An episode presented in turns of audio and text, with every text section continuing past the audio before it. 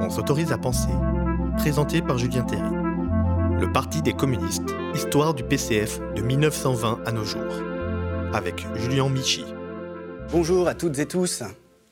Si l'idée de communisme a très mauvaise presse euh, depuis les années 80, c'est bien sûr à cause des tares et des crimes des régimes communistes, euh, qui ont été d'autant plus mis en avant par les régimes fondés sur le capitalisme que ça leur permettait évidemment de mettre au second plan leurs propres tares et euh, leurs propres crimes.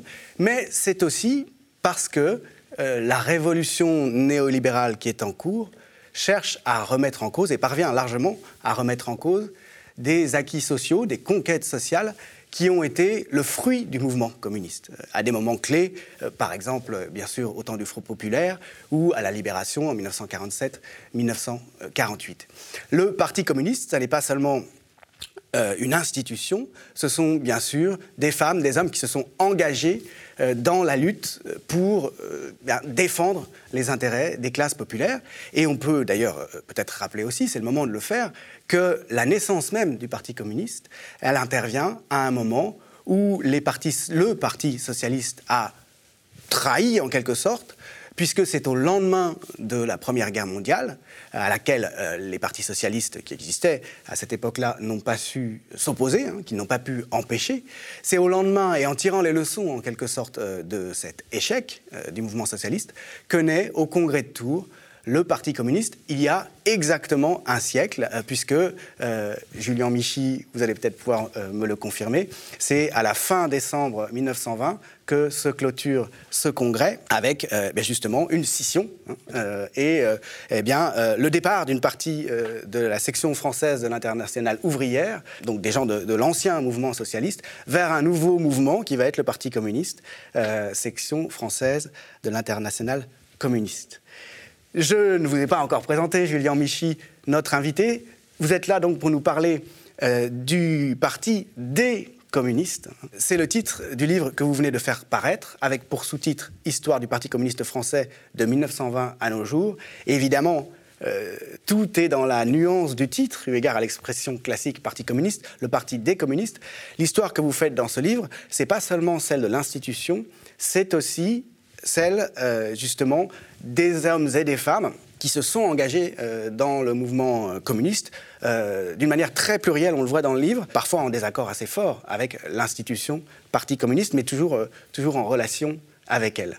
Peut-être qu'on peut commencer par justement eh bien, ce, moment, euh, il y a exactement un siècle, où naît le, Parti communiste. Euh, est-ce que j'ai dit une bêtise en disant qu'il était né en quelque sorte de la, de la, euh, de la trahison du, mouvement socialiste à l'égard des classes populaires, que, ce mouvement n'a pas empêché d'envoyer à la grande boucherie de, de 14-18 oui, donc c'est effectivement la principale ligne de, clivage, c'est-à-dire que lors du congrès de Tours, donc qui est le 18e congrès de la section française de l'internationale ouvrière, euh, les débats portent essentiellement sur, sur ça, sur le fait que les dirigeants du Parti euh, socialiste ont trahi pendant la Première Guerre mondiale. Ils se sont compromis, non seulement euh, en participant à l'Union sacrée, c'est-à-dire en votant les crédits de guerre et donc en remettant en cause toutes les déclarations pacifistes qu'il y avait eu avant, mais aussi en participant au gouvernement, alors qu'en fait, il y avait dans les principes pendant la guerre. C'est-à-dire qu'il y a d'abord deux euh, ministres euh, socialistes et puis un,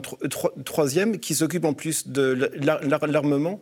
Donc on est vraiment dans une participation au gouvernement bourgeois, en plus en, temps de guerre. Donc c'est surtout sur ce point-là qu'il euh, y a des oppositions au sein même donc, du mouvement ouvrier du mouvement socialiste. Ensuite, la deuxième chose, c'est quand même la révolution russe. C'est-à-dire que la révolution russe d'octobre 1917 renforce ce, clivage. C'est quelque chose qui est aussi euh, beaucoup discuté sur, l'appui. En fait, plus qu'à la révolution russe, c'est la révolution mondiale.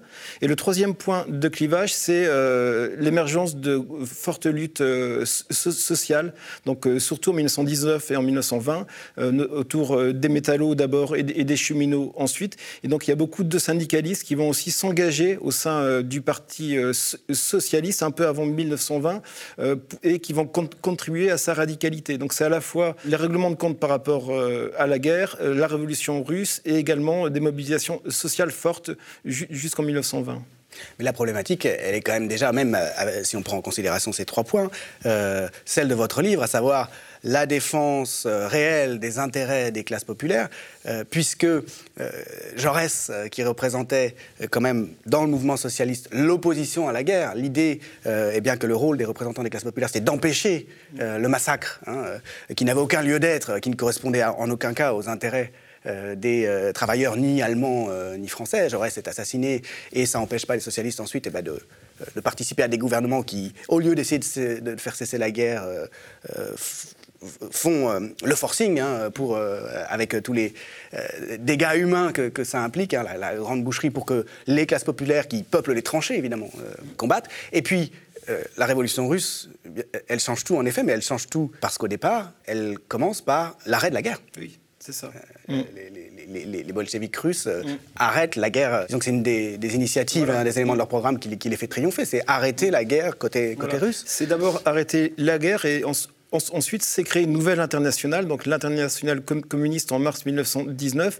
Et en fait, donc ils vont euh, remettre au goût du jour l'internationalisme qui a été délaissé par la seconde internationale à laquelle étaient euh, affiliés les partis euh, socialistes. Et c'est pour ça qu'avant le congrès de Tours et l'adhésion à l'internationale communiste, il y a eu avant au congrès de Strasbourg en février 1920 le retrait d'abord de la seconde internationale. Donc c'est vraiment une remise au goût du jour des principes socialistes dans l'opposition au gouvernement bourgeois et, sur une, ligne internationaliste qui, avait été délaissée. Par contre, juste sur la question donc, des classes populaires, c'est un peu plus complexe dans le sens où, en 1920 et au Congrès de Tours, les classes populaires sont assez peu présentes même parmi les délégués, même parmi les promoteurs de l'adhésion à l'international communiste. Ce sont essentiellement des enseignants et des journalistes, donc plutôt des professions intellectuelles. Il va falloir attendre plusieurs années et c'est surtout à partir du milieu des années 20 où il y a vraiment une prolétarisation, en même temps qu'une bolchevisation du, Parti euh, communiste. Mais en fait, il n'y a pas un parti ouvrier euh, communiste qui naît en 1920. En fait, il y a la poursuite d'un parti socialiste, parce qu'en plus, euh, contrairement peut-être à ce qui était dit tout au départ, ceux qui scissionnent et qui partent, ce sont les minoritaires, c'est-à-dire ceux qui refusent l'adhésion à l'international communiste. Donc c'est une petite minorité autour de Léon Blum qui quitte le parti socialiste. Le parti socialiste se maintient mais en tant que section euh, de l'international communiste. Donc euh, c'est un parti socialiste, membre de l'international communiste. Donc c'est la, section française de l'international communiste, SFIC. Il faudra attendre un an pour que le parti socialiste, membre de l'international communiste, devienne le parti communiste.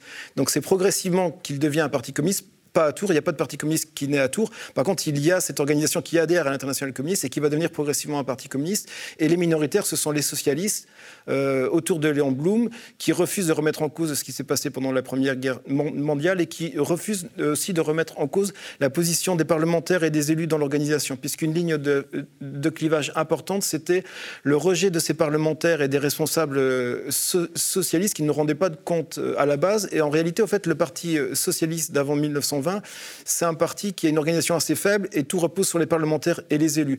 Donc ce qui, est très important dans les débats du Congrès de Tours, c'est le rejet des élus et des parlementaires. Et ils, veulent euh, euh, refonder un parti plus en lien avec euh, la base et un parti dans lequel les élus seraient contrôlés par les militants, euh, par l'organisation, et pas euh, libres de, faire ce qu'ils veulent en fonction de leurs intérêts propres, parce qu'ils ont l'impression qu'il y a une compromission euh, dans la guerre, mais aussi qu'il y a une compromission avec la société bourgeoise de ces élus qui sont devenus des parlementaires installés à l'Assemblée nationale. Alors, ce qui est en jeu, si je comprends bien, c'est la, démocratie réelle dès le départ, la réalité de la représentation, de l'authenticité, là où la représentativité euh, euh, des, représentants. Oui, donc sur, la, démocratie, donc, en fait, euh, la question de la démocratie interne est très importante et, la centralisation démocratique, ou ce qui va devenir le centralisme démocratique, c'est vraiment réinsuffler de la démocratie dans l'organisation, c'est-à-dire de faire en sorte que les, que les chefs, et notamment les chefs élus euh, soient insérés euh, dans l'ensemble du parti, rendent des comptes et soient contrôlés par le collectif. Donc c'est euh, la question de la démocratie est mise en avant contre une, en fait, une monopolisation des postes dirigeants par certains, et notamment par certains qui ne sont pas à l'image de la classe ouvrière, parce que donc c'est le, on parle du parti de la classe ouvrière ou du prolétariat, même pour le Parti socialiste, mais en réalité, ce sont des dirigeants qui sont très très éloignés de, de ces milieux. Et les premières années alors, euh, qui suivent 1920, euh, si je comprends bien, ce sont celles où peu à peu, euh, prend forme le Parti communiste, euh, donc sans ceux qui ont fait scission euh, pour devenir le... Rester la SFIO Voilà, ça, c'est qui reste la SFIO. rester la SFIO. ces premières années, elles sont marquées par une forme de pluralisme à l'intérieur de, ce Parti communiste en devenir, qui va assez vite se réduire, si j'ai bien compris, à partir du milieu des, années 20, alors que la, la, formation des dirigeants, le, le, profil des dirigeants va changer. Voilà, oui. ça. Mais c'est vrai que les, premières années, elles sont assez peu euh, mises en avant. Et dans l'ouvrage, je, je passe beaucoup de temps sur, sur ces années-là, parce que c'est vraiment des, des, années très importantes de possibles communistes qui sont pas spécialement advenu, mais qui montre toute la richesse euh, du communisme dans ses premières années, puisqu'il a été le creuset d'une recomposition du mouvement ouvrier.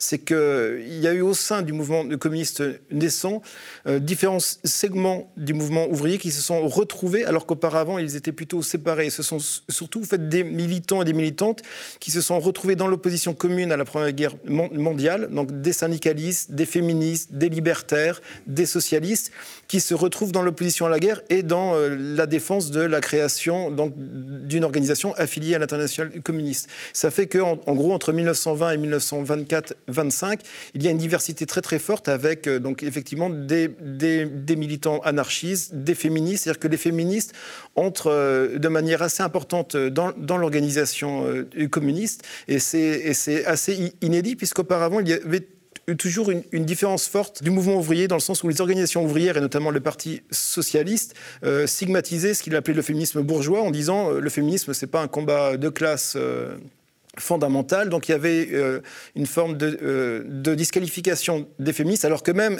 était, le Parti socialiste est lui-même euh, dirigé par des élites bourgeoises. Mais comme les féministes ne mettaient pas en avant spécialement la lutte de classe, il y avait un rejet. Alors que là, comme les féministes, et notamment des enseignants féministes, ont eu un rôle très important dans le pacifisme et dans l'opposition à la Première Guerre mondiale, se sont rapprochés de syndicalistes révolutionnaires, de libertaires, de socialistes qui souhaitaient une radicalisation de leur parti. Donc il y a vraiment une recomposition.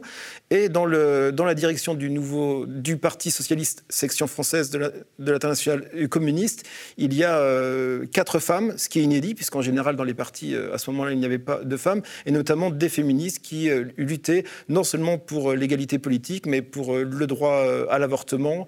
il y avait vraiment une, avancée sur ces questions-là. Alors qu'effectivement, ça va se refermer ensuite. Donc à partir du milieu des années 20, il va y avoir une homogénéisation plus forte dans le cadre de la bolchevisation, où on va mettre l'accent sur euh, les cellules dans les entreprises, sur l'ouvriérisation. Donc là, il y a une vraie réussite. À partir du milieu des années 20, pour la première fois, il y a des dirigeants donc, du Parti communiste, parce que là, maintenant, il s'appelle euh, communiste, des dirigeants euh, communistes qui sont d'origine ouvrière. C'est tout à fait inédit voilà, dans l'histoire de la vie politique de la Troisième République.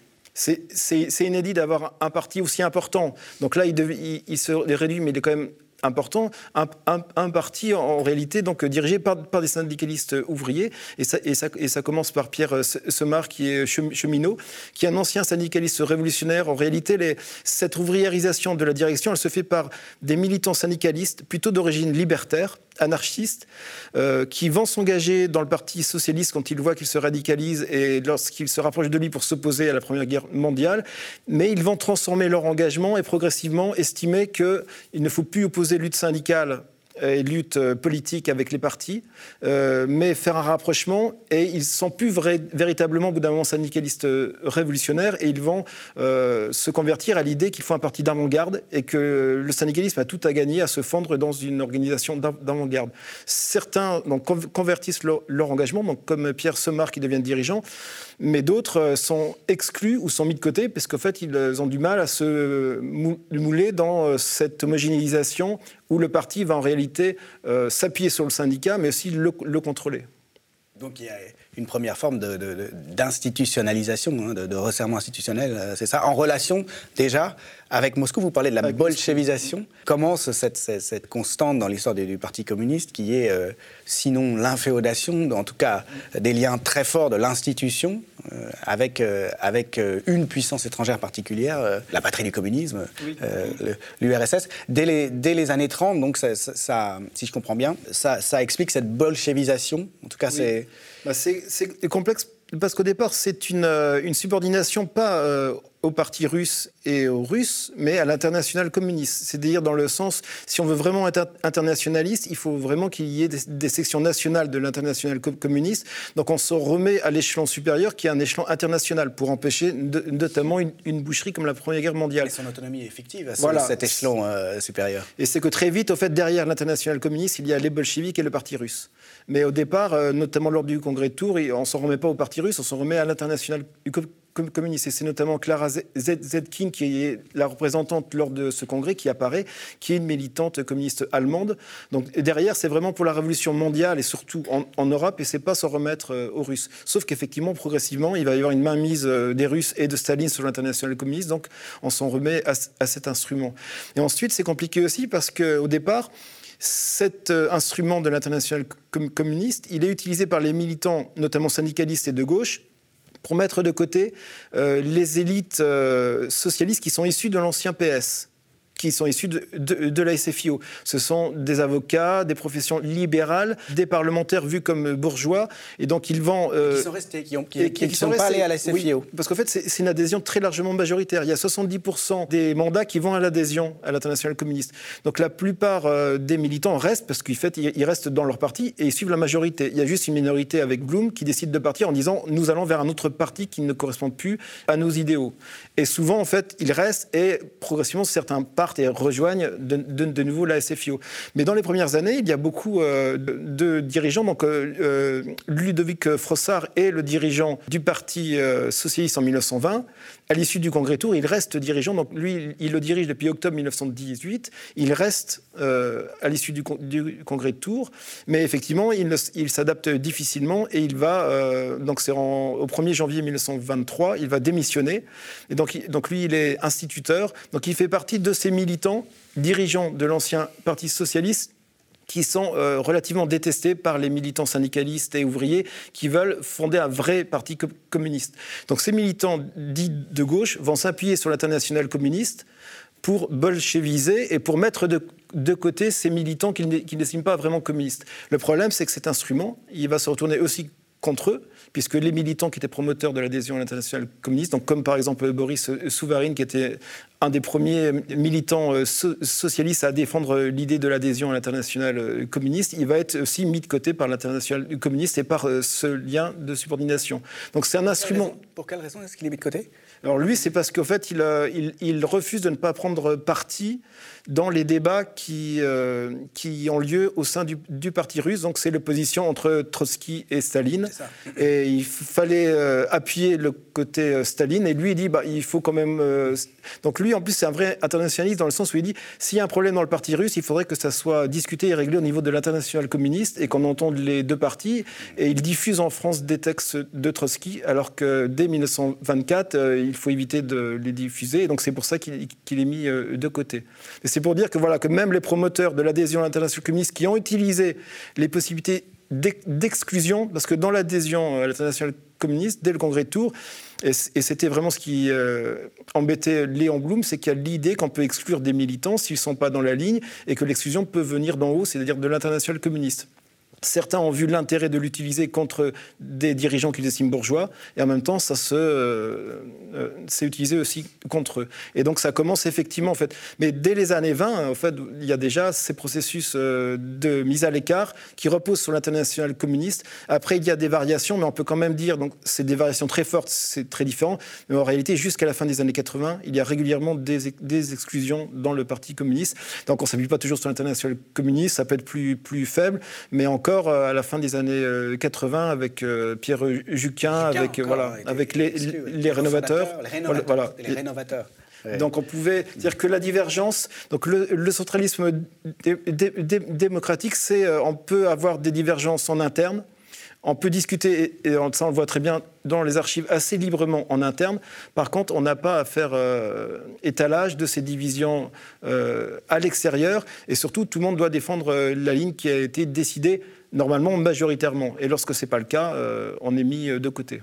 Et ça, ça fait primer, bien sûr, une logique institutionnelle euh, sur des logiques, disons, plus immanentes sur des, mouvements, disons, de, renouvellement ou de, disons, de lutte émancipatrice plus foisonnant.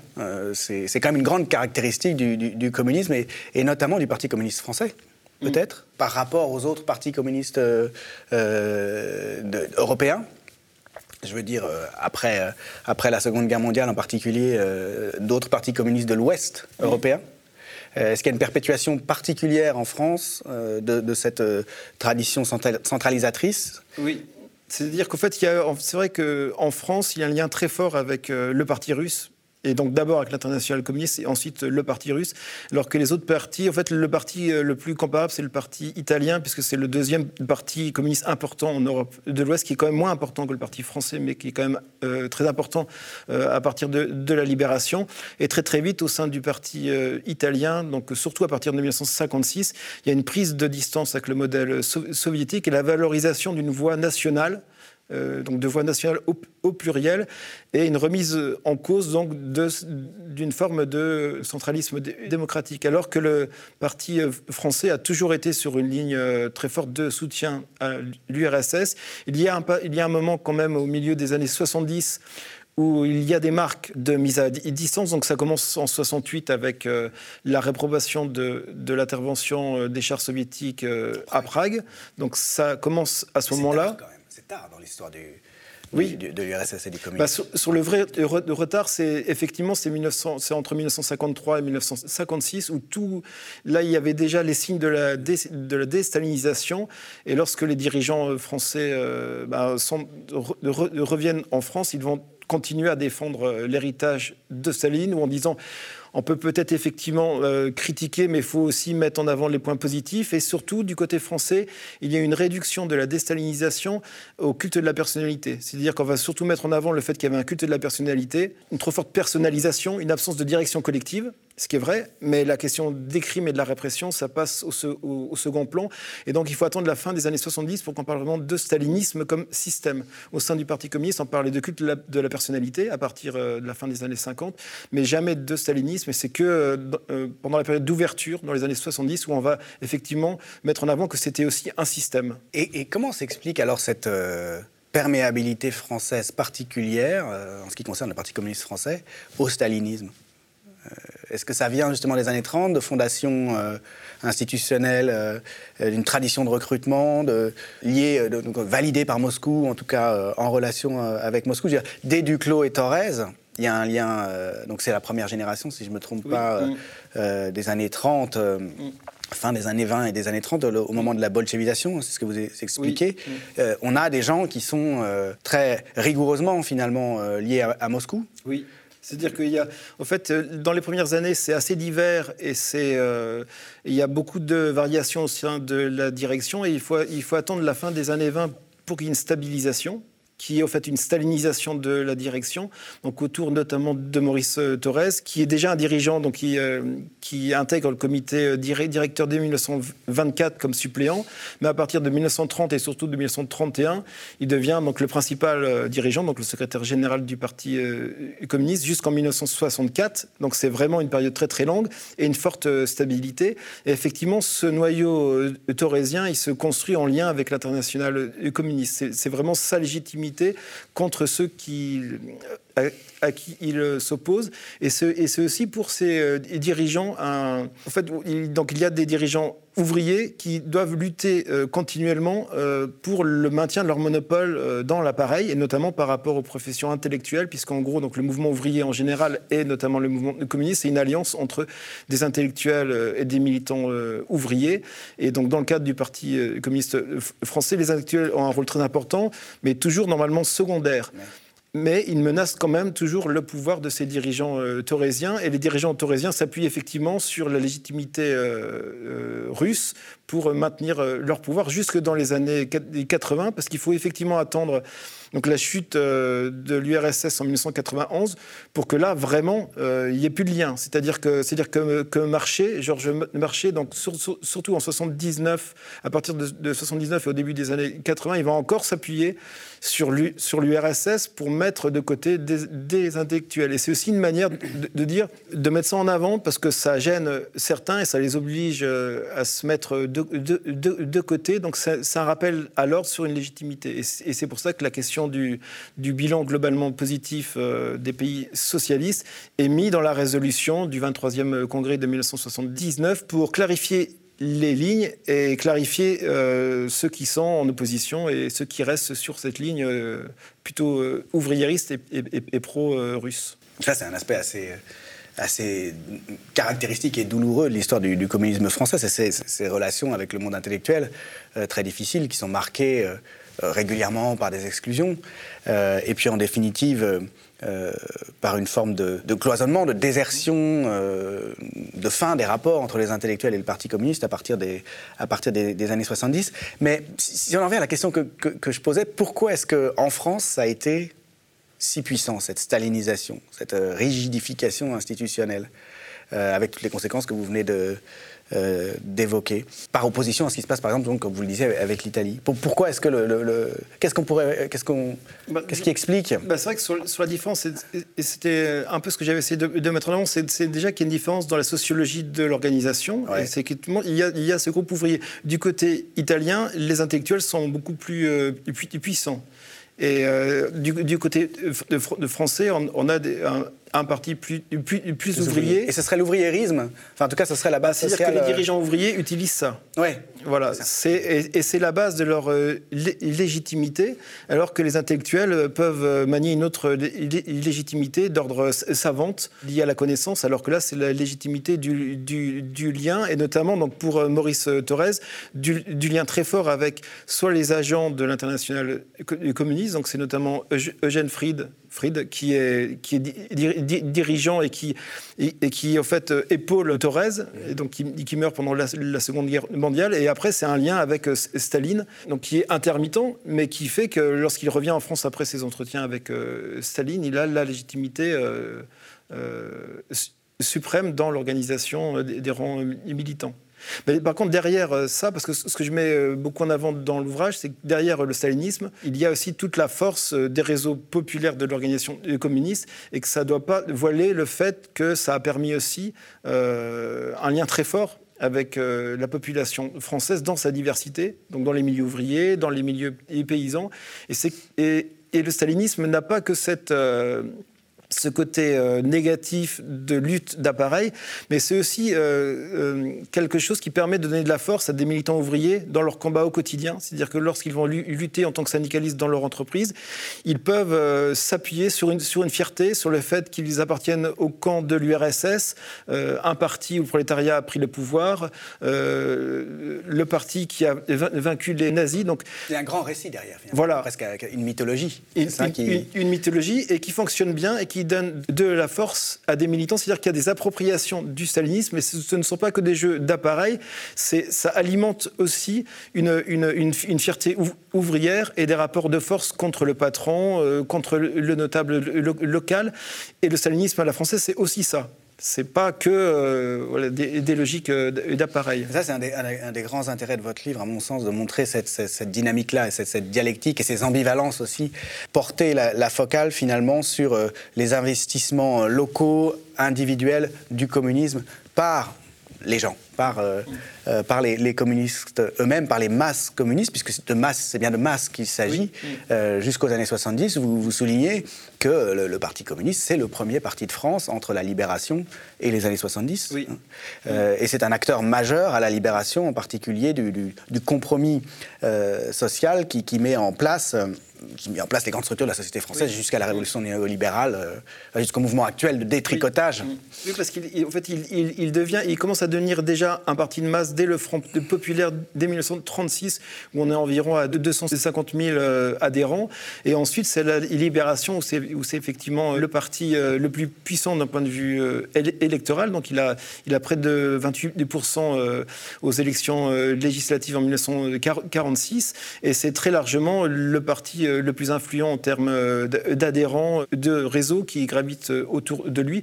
Et c'est le principal parti de gauche de la libération aux années 70. Il faut attendre 1978 pour que le Parti euh, socialiste repasse devant aux élections législatives. C'est-à-dire qu'il y, a eu une inversion. Pendant le Front populaire, ce sont les socialistes qui sont euh, encore euh, devant. Et à partir de la libération, c'est le Parti communiste qui est le principal parti de gauche en France jusqu'à la fin des, années 70. Et dans cette approche qui est la vôtre, donc, et qui consiste à, aller regarder au plus près la manière dont le communisme est, vécu dans les luttes au quotidien, vous parlez beaucoup de ce qu'on appelait le, communisme municipal, de la façon dont, à partir des années 30, je crois que c'est en, 1935, si je me souviens bien, que 1500 communes sont conquises euh, par euh, des maires communistes, par des gestions communistes, se développe euh, la banlieue rouge, mm. cette tradition de, gestion locale communiste qui a quand même été la source de beaucoup de, bienfaits pour les populations concernées. Et c'est finalement peut-être ce qui reste aujourd'hui mm. de plus substantiel encore, même s'il y a eu de très nombreuses défaites, et si ces, ces banlieues rouges et ce communisme municipal, c'est un peu réduit comme peau de chagrin. Il est en corps vivant mm. euh, euh, tout de même. Il y a une dialectique permanente entre, entre ces logiques locales et, cette logique centralisée. Oui, ça c'est vraiment très très important. C'est-à-dire que donc c'est surtout effectivement à partir de 1935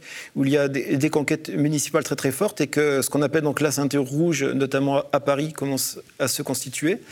Et c'est important parce que ça, ça permet euh, la promotion d'ouvriers dans les municipalités, puisqu'en général les municipalités, comme, comme ailleurs, étaient plutôt monopolisé par des élites euh, euh, sociales. Or là, on a des militants, donc souvent ouvriers, euh, syndicalistes. Souvent, c'est le principal militant syndical de la principale entreprise locale qui va s'opposer aux notables locaux. Et donc, il y a un lien entre lutte syndicale dans l'entreprise et lutte politique au niveau de la municipalité. Et donc, il y a la mise en place de ce que les communistes appellent des municipalités ouvrières puisque ce sont des municipalités euh, dirigées notamment par des élus ouvriers, donc qui sont à l'image de la population, alors que ce n'était pas le, cas précédemment. Donc c'est important parce qu'il y a toute une lutte pour euh, amoindrir les inégalités dans ces territoires, qui sont donc des territoires fortement populaires, une aide aux militants locaux, aux militants syndicalistes et politiques, tout un réseau euh, associatif, des structures collectives, comme, comme les dispensaires, les colonies de vacances. Donc il y a déjà un communisme. Il y a la mise en place de toute une série de structures, en fait, de, euh, oui, de, structures sociales populaires. Voilà, c'est ça. Et c'est le visage du communisme qui commence à se réaliser. C'est vraiment la vitrine de la possibilité d'avoir une France euh, du communisme plus euh, solidaire, plus juste. Et c'est aussi donc une, le versant gestionnaire du Parti communiste, puisqu'il y a à chaque fois une tension ou une, ou un équilibre qu'il recherche entre une radicalité révolutionnaire dans son discours, dans sa posture euh, nationale, et la réalité de la gestion locale, où il est bien obligé de faire des, compromis, donc avec le préfet, avec euh, le patronat local, où il, va dans les affaires, et c'est très vite valorisé. Donc dès, euh, dès 35-36, on va valoriser les maires, donc c'est les, maires bâtisseurs, parce qu'ils permettent la modernisation et le développement des communes ouvrières, et ce sont des maires très compétents. Le but, c'est de montrer qu'on euh, est ouvrier, on est communiste, on est très compétent. On fait très attention aux deniers du public. Ce sont des bons gestionnaires. Donc c'est un des ressorts très très importants euh, du, communisme populaire. Et le second, c'est le ressort euh, syndical, c'est-à-dire que c'est notre matrice à l'engagement euh, communiste où il y a d'autres figures, donc des militants communistes qui qui agissent dans leur entreprise et qui vont donc qui ont une socialisation politique par un engagement syndical fort. Et en gros, les municipalités et les réseaux syndicaux sont les deux structures, les deux euh, réseaux les plus implantés dans la France euh, populaire dans sa diversité. Et c'est vraiment ça, à mon sens, qui a permis euh, en France d'avoir un communisme fortement populaire, pas simplement un appareil politique qui, va aux élections nationales, mais vraiment un parti de masse structuré à la fois dans les entreprises et dans les quartiers. Et comme vous avez évoqué donc la période contemporaine, c'est vrai que dans la période contemporaine, il y a une tendance à l'effritement du pilier syndical, du fait que c'est beaucoup plus difficile pour les militants euh, ouvriers de s'engager dans leur entreprise. Il y a une fragilisation euh, du syndicalisme, une répression syndicale très forte, une désindustrialisation, une fragmentation de la classe ouvrière à partir de la fin des années 70. Donc le pilier syndical, il a tendance à s'effriter, alors que le pilier des élus locaux, c'est vraiment celui qui a permis au Parti communiste de, se maintenir. Il a décliné, mais s'est maintenu. Et s'il n'a pas disparu, c'est parce qu'il y a eu ces élus locaux qui ont maintenu une certaine influence. Y a un déclin euh, très fort au niveau électoral lors des élections nationales, donc à partir de la fin des années 70. Il y a un relatif euh, maintien au niveau euh, municipal. Donc ça décline continuellement depuis 1977, donc qui est l'apogée municipal pour le Parti communiste. Donc à chaque élection, il perd des municipalités, mais quand même relativement peu par rapport. Puis il arrive qu'ils en regagnent même. oui, voilà. Parce qu'en 2020, il y a 9. Euh, euh, il y a des municipalités, qui, sont regagnées. Voilà, qui sont. Bobigny, par exemple. Il y a Bobigny qui est regagné. Euh, à chaque élection, il y a des pertes et des, et des gains. Il y a toujours plus de pertes du, que, de gains. Oui, 14 pertes, je crois, en 2020, si vous avez bien lu et neuf pour, les grosses, voilà. Hein, pour les, notamment Saint-Denis, la perte de Saint-Denis qui voilà, quand même un bastion. Sur, la perte oui. sur, un, sur un problème de division interne de, de, la gauche. Hein, d'ailleurs, qui est peut-être un peu symptomatique aussi des, dilemmes euh, actuels, puisque c'était euh, cette euh, division à Saint-Denis liée notamment au, combat antiraciste, enfin aux formes de combat antiraciste. Voilà, c'est qu'il y a la, donc ça c'est un, une tension qui traverse toute la gauche et qui traverse aussi le Parti communiste. Il y a à la fois des figures de maires issus des quartiers qui vont valoriser ce combat antiraciste par rapport à leurs origines et, par rapport à leur, leur militantisme de terrain. Donc je pense notamment maire euh, de Bobigny ou, ou, de Stein, alors que dans d'autres... Abdel Sadi, hein, voilà, qui à, est... Bobigny.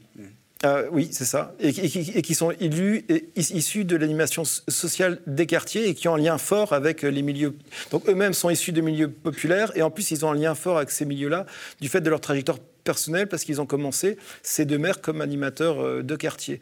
Et de l'autre côté, on peut avoir des, maires euh, communistes qui sont plutôt issus euh, directement des collectivités territoriales communistes, c'est-à-dire que souvent ce sont des enfants de communistes qui ont commencé à militer dans les collectivités territoriales, en fait, en tant que collaborateur d'élus, en tant qu'expert pour, pour les élus. Donc, ce sont plutôt des professionnels de la politique qui sont plus distants euh, des milieux populaires. Et de ce côté-là, on peut avoir une réticence par rapport notamment au combat antiraciste et une fermeture euh, de, l'appareil ou, ou, des élus sur, sur eux-mêmes. Parce que c'est vrai que le Parti communiste, comme toutes les organisations, est, euh, fragilisé par euh, la fragmentation des classes populaires, sur le fait qu'il y ait de plus en plus de tensions, que le groupe ouvrier a, a décliné, mais qu'il y a le groupe des employés de services qui s'est développé, qui a une précarisation forte. Donc il y a eu une tendance à un éloignement des élus communistes et des dirigeants communistes par rapport au milieu populaire, alors qu'auparavant, ce qui les singularisait, c'était qu'ils étaient issus euh, de la classe ouvrière. C'est-à-dire que la, véritable singularité du Parti communiste, c'est que pour la première fois, il a permis donc, à des ouvriers de devenir dirigeants euh, d'une organisation, de rentrer en masse à l'Assemblée nationale, de diriger des municipalités. Et ça, euh, cette représentation des classes populaires a notamment bien fonctionné parce qu'elle était portée par des militants qui étaient issus des classes populaire, même si eux-mêmes se sont professionnalisés, donc ils devenaient permanents, donc souvent après avoir été licenciés. Mais ils, avaient quand même cette culture. Voilà, ils avaient une culture par leur famille. ce vécu. Voilà, leur, leur, leur, famille, leurs premières années de, de militantisme, une, une expérience syndicale forte en général, alors qu'à partir des années 80 et 90, on est plutôt euh, avec des profils de personnes qui sont liées à la fonction publique euh, territoriale, qui, ont, qui, ont, qui, qui sont allées à l'université, qui, euh, qui, ont, été diplômés sur les métiers de gestion des collectivités territoriales, sur les métiers politiques ou de la communication, qui ont commencé comme journalistes à l'humanité ou qui ont commencé à travailler pour des mairies. Donc ils ont, ils, ont des idéaux communistes, mais par leur profil, ils sont éloignés des milieux populaires, donc il y a une difficulté plus grande à pouvoir les représenter. L'un des grands faits, me semble-t-il, euh, aujourd'hui, euh, parmi les effectifs euh, qui demeurent au sein du Parti communiste, c'est la division autour de l'attitude à adopter à l'égard de France insoumise. on peut peut-être terminer là-dessus, mais c'est quelque chose d'assez marquant. Il y, a, une partie des, militants communistes qui ont une assez forte aversion à l'égard de LFI, en particulier de Jean-Luc Mélenchon, euh, qui considèrent que finalement euh, euh, LFI utilise le PC sans avoir en retour la gratitude qu'elle devrait avoir. Et puis il y a aussi, puisque votre titre c'est le Parti des communistes, j'en connais des communistes qui sont toujours au Parti communiste, mais qui sont euh, des soutiens de LFI, qui mm. considèrent que c'est la meilleure chose à faire. Est-ce que c'est une nouvelle étape, finalement, dans, l'histoire du Parti des communistes? Et est-ce que ce Parti des communistes a, vocation à, rester éternellement un parti euh, qui est désormais quand même à un état presque groupusculaire pour, ce, qui est de, euh, pour ce qui est des élections nationales? Alors, moi j'aurais tendance à dire quand même que sur les dernières années, euh, le clivage, euh, le rapport au PS reste quand même le plus important. C'est-à-dire que les vraies tensions et les vrais débats, c'est quand même sur euh, comment on se comporte par rapport au Parti socialiste. C'est vraiment ça qui a créé des, ruptures et, des conflits très forts, plus que le rapport à, ah à Jean-Luc Mélenchon. Et je pense notamment lors des municipales ça, va ensemble. Bah oui. Mais c'est d'abord le PS. La ligne LFI, c'est la rupture avec le PS. C'est le refus de tout compromis, les leçons tirées de l'expérience Hollande après l'expérience Jospin. Alors que, effectivement, on observe un peu paradoxalement au, PC euh, encore des tentations euh, oui, c'est ça. recommencer l'éternelle alliance. Oui, mais ça ne va pas être euh, verbalisé sur, sur la question de LFI, du programme, ou même de la personnalité de Jean-Luc Mélenchon. C'est on a plutôt intérêt à continuer à s'allier avec les socialistes mm. pour conserver des postes d'adjoints qui nous permettent d'avoir des forces pour militer. ça, c'est vraiment une logique institutionnelle. C'est institutionnel. Qui fait passer l'institutionnel avant le combat de fond en disant mais pour mener le combat de fond, il faut d'abord préserver l'institution. C'est ça. Et là, donc, là, il y, a un, clivage très fort. Il, était fort notamment lors des municipales de 2014. Il s'est reproduit un peu euh, aux dernières municipales, mais c'était euh, surtout fort en 2014 parce qu'il y avait eu le Front de gauche euh, avant, avec une dynamique très forte. Euh, et, là, donc, il y avait plutôt des convergences. Et même moi, donc, ce que j'ai observé sur, le terrain, donc, je trouvais ça assez intéressant par rapport euh, au front de gauche, c'est que des militants, des jeunes militants, étaient séduits par le discours communiste de Jean-Luc Mélenchon, parce que pendant la campagne des présidentielles de 2012, donc c'était le candidat aussi euh, des communistes, et il avait un discours capital travail, un, discours qui a été vécu par des militants, y compris communistes, comme un retour du discours communiste que leur propre parti avait abandonné. Et donc là, il y a eu un regain. Il y a eu, donc moi, ça, je l'ai observé sur le terrain, des militants communistes qui avaient arrêté de militer depuis les années 80 qui ont réadhéré, et des jeunes qui ont qui ont adhéré aussi alors qu'ils n'étaient pas issus de familles militantes, ce qui est assez rare, parce qu'au fait, au sein du Parti communiste, généralement, quand on est un jeune communiste, on est issu d'une famille euh, de, de, communistes. ça, c'est l'époque du, Front de gauche et du Parti de gauche et du PC. Voilà. Hein, et moi, ce que j'ai observé, c'est que les... Mais je pense que ça se poursuit encore, c'est que les militants avait plus de facilité à venir au Parti communiste qu'au Parti de gauche, notamment, parce que c'est il y a une tradition d'accueil et d'ouverture qui fait que c'est beaucoup plus simple d'aller militer au Parti communiste, aux jeunesses communistes. Il y a une certaine camaraderie. On n'a pas besoin d'avoir un bagage culturel très très fort, alors que militer au Parti de gauche à l'époque, il y avait beaucoup d'universitaires, c'était très des, des personnes très diplômées. Donc le Parti communiste a quand même hérité de ça. Et il est également aussi présent encore dans de nombreuses villes, euh, notamment en province, où les autres réseaux de la gauche euh, n'existent pas. Donc il a bénéficié de ça. Et il y avait euh, une convergence très forte en disant on, adore le discours de Mélenchon et c'est pour ça qu'on adhère au Parti communiste. Ça allait quand même ensemble. Donc et les vraies lignes de clivage, c'est quand ces jeunes militants se sont retrouvés avec leurs élus communistes locaux qui euh, continuait à l'alliance, l'alliance avec les socialistes lors des municipales ou, d'autres élections, et où là il y a eu des ruptures, où certains sont partis, et où donc on, était sur le débat que vous évoquiez, pardon, en disant que c'est peut-être mieux d'avoir plus d'élus pour vraiment refonder une nouvelle organisation que de continuer d'avoir des élus, mais que progressivement il y a un déclin et qu'il n'y ait pas un, ressourcement.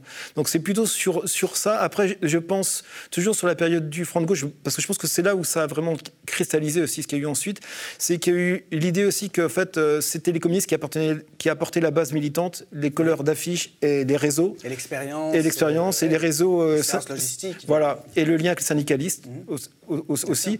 Donc voilà, ils ont l'impression qu'ils ont été utilisés et qu'il y a eu une OPA. Voilà. Mhm. Et donc je pense que, que c'est aussi ça qui a.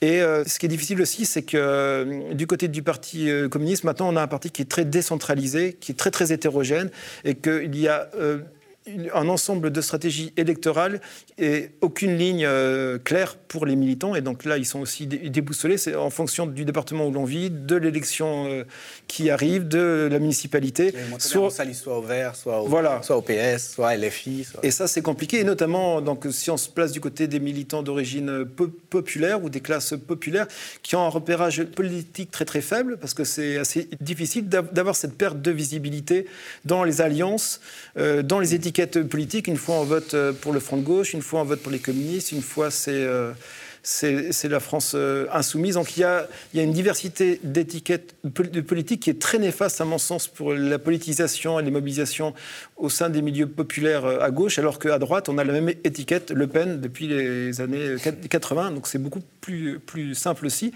Et je pense que ça joue parce que le, le fait qu'il n'y ait plus de lien entre vote local et vote aux et vote au présidentiel, c'est aussi parce qu'en fait, on n'a pas les mêmes euh, étiquettes qui sont mobilisées en fonction des différents types de scrutins. Donc c'est très difficile à pouvoir suivre. Et c'est pour ça qu'il y a beaucoup de, personnes qui peuvent continuer à voter, soi-disant communistes au municipal, mais en réalité, ils votent pour le maire. Et après, ils vont voter pour une autre euh, formation présidentielle.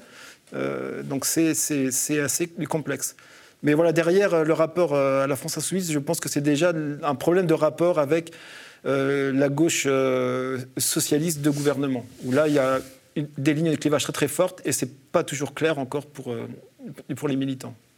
Merci, Julien Michi. Je recommande très vivement la lecture de, votre livre qui restitue bien, je trouve, toute la, richesse historique et sociologique. Vous êtes historien et sociologue et ça se sent. Hein. Le, résultat, c'est un récit qui a une, grande épaisseur problématique et beaucoup de vie aussi le Parti des communistes, donc histoire du Parti communiste français de 1920 à nos jours. Merci beaucoup pour l'invitation. Le média est indépendant des puissances financières et n'existe que grâce à vos dons. Soutenez-nous sur lemediatv.fr. Et pour ne rien rater de nos contenus, abonnez-vous à nos podcasts.